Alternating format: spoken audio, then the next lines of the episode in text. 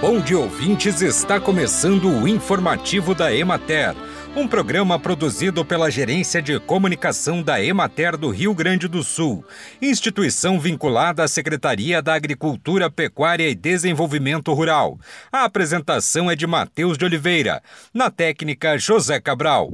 A falta de chuva paralisou o crescimento das gramíneas e leguminosas, causando falta de volumosos da pastagem e queda de produtividade de leite. Esse fato também impossibilitou realizar a adubação nitrogenada em cobertura cobertura e algumas forrageiras implantadas já apresentaram problemas de germinação.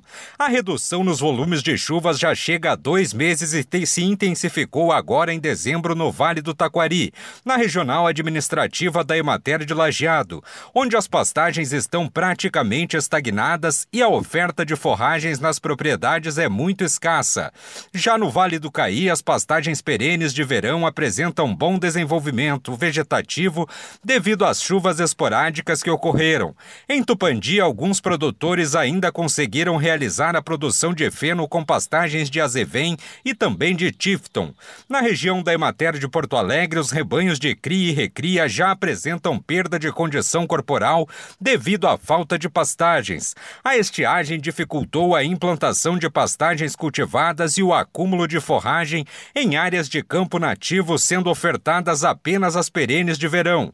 Na Santa Rosa, as reservas de silagem foram muito consumidas devido à baixa oferta forrageira a campo, aumentando assim a necessidade de regularização dos estoques com a silagem do milho safra. Na região de Bagé, as pastagens semeadas no início da primavera estão com boa formação, mas para seguirem crescendo é preciso que se mantenha a umidade do solo.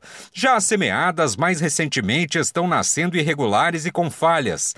Em São Gabriel percebeu-se o aumento de infestação de brotações vigorosas de capim anone nos campos nativos. Bem, e por hoje é isso, nós vamos ficando por aqui. Mas semana que vem tem mais informativo da Emater. Um bom dia a todos que nos acompanharam e até lá!